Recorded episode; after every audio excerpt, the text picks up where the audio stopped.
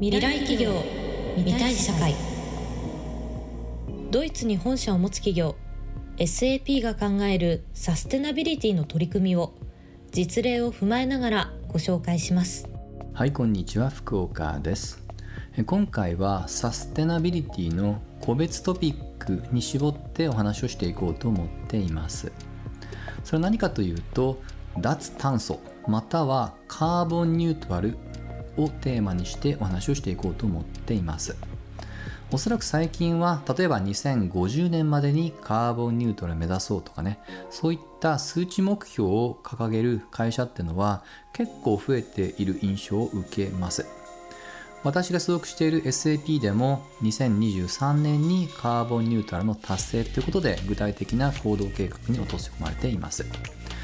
でこういったま盛り上がりを見せるまず外部的な背景っていうものを初めに触れた上でえ今日は主に企業があの国際的に影響力をある評価もしくは認証機関というものがありますのでその紹介をまずは、えさせてもらおうかなと思っています。はい、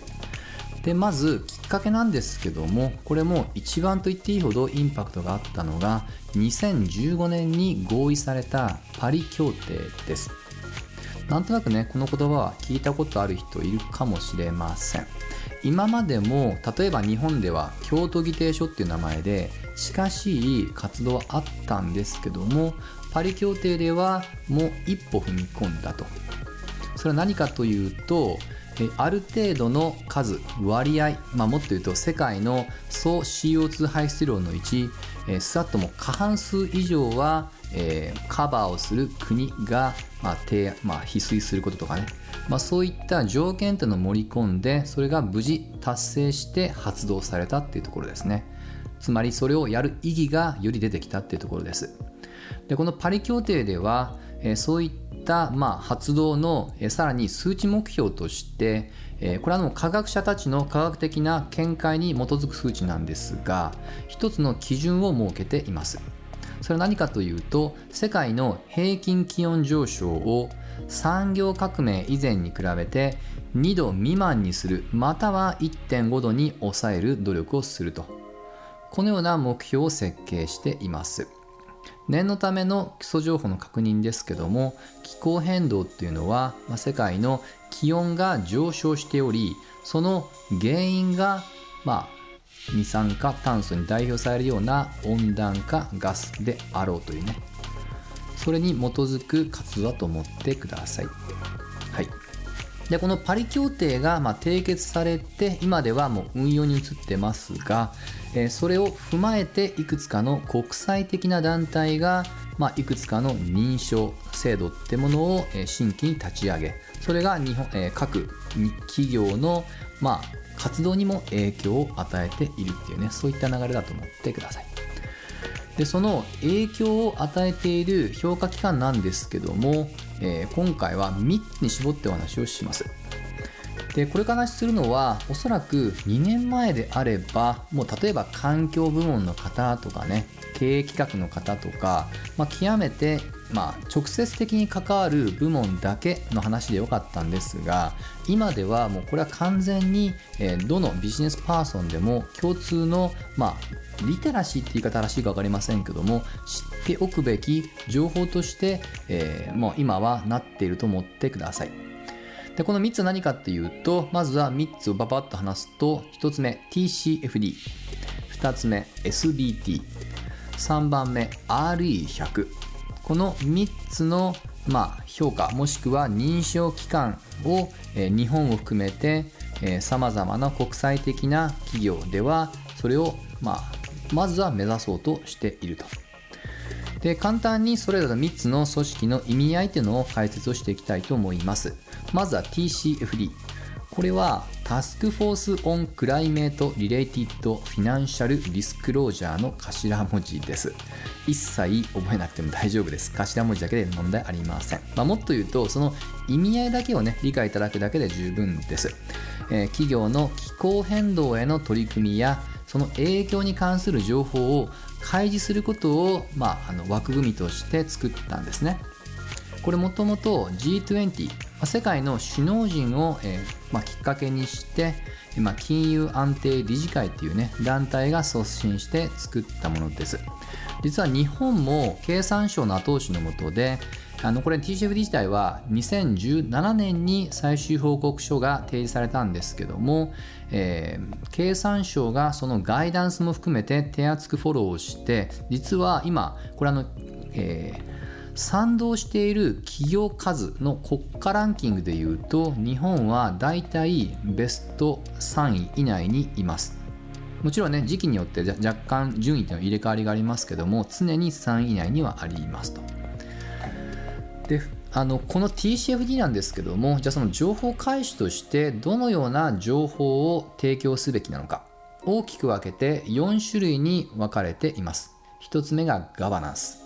2つ目が戦略。戦略というのは短期的だけじゃなくって中長期にわたってこの気候変動が企業経営にどのような影響を与えそしてどう立ち向かおうとしているのかを記述するってことですね。3番目がリスクマネジメントで最後が指標と目標です、まあ、要はきちっとデータ化をして進捗を図っていきましょうってことですよね。で特に TCFD ではやはりこの将来をどのようにま予測してそれに対してどのように立ち向かっていくのかということでシナリオ分析っていう言葉でま記述していくっていうところが大きなポイントになってきます。まあ、いずれにしましても、えー途中で触れました通り経産省の足をあの後押しもありまして日本は比較的国比較で見ると、えーこれに賛同している会社が多いと、はい、点だけ、えー理解ください。2つ目に行きます。SBT これはサイエンスベーストターゲッツの頭文字を取っております、まあ、科学的な根拠に基づく目標設計ですかね直訳すると。でこれはまさに、えーここで言ってる科学って言ってるのはパリ協定が根拠にしている、まあ、科学者の連合団体が、まあ、立てたもの。ま先ほど触れました産業革命以前と比較して2度努力目標で1.5度ってやつですよね。これを企業として達成するための行動計画っていうものを SBT に提出をしてその認定をもらうと思ってくださいつまり SBT というのは、まあ、ある一つの認定であってこの認定の数も先ほどと同じく国比較で見ると常に日本はベスト3に入っていますと。はい、少なくとも今話している時点で150社以上は少なくとも SBT には、え認定を受けています。はい、最後の RE100 なんですけども、まあ、これある意味これ一番分かりやすいかもしれません。これはリニューアブルエナジー100の頭文字で、名前の通り企業が事業活動に必要な電力を100%再生可能エネルギーで賄うことを目指した取り組み枠組みだと思ってください。はい実はですねこれも、えー今まで触れた2つの、えー組織同様日本は国別比較で見ると常にベスト3位に入っています。なんとなくこれだけ聞くと、まあ、日本の企業っていうのは、まあ、極めてまあ優秀だっていうように見れますしもちろんそれはある意味事実ではありますと。まあ、ただしねもちろんそれが全てっていうわけではありませんので、まあ、そのあたりはもう少し後続のえ回で補足をさせてもらおうかなと思っています。はい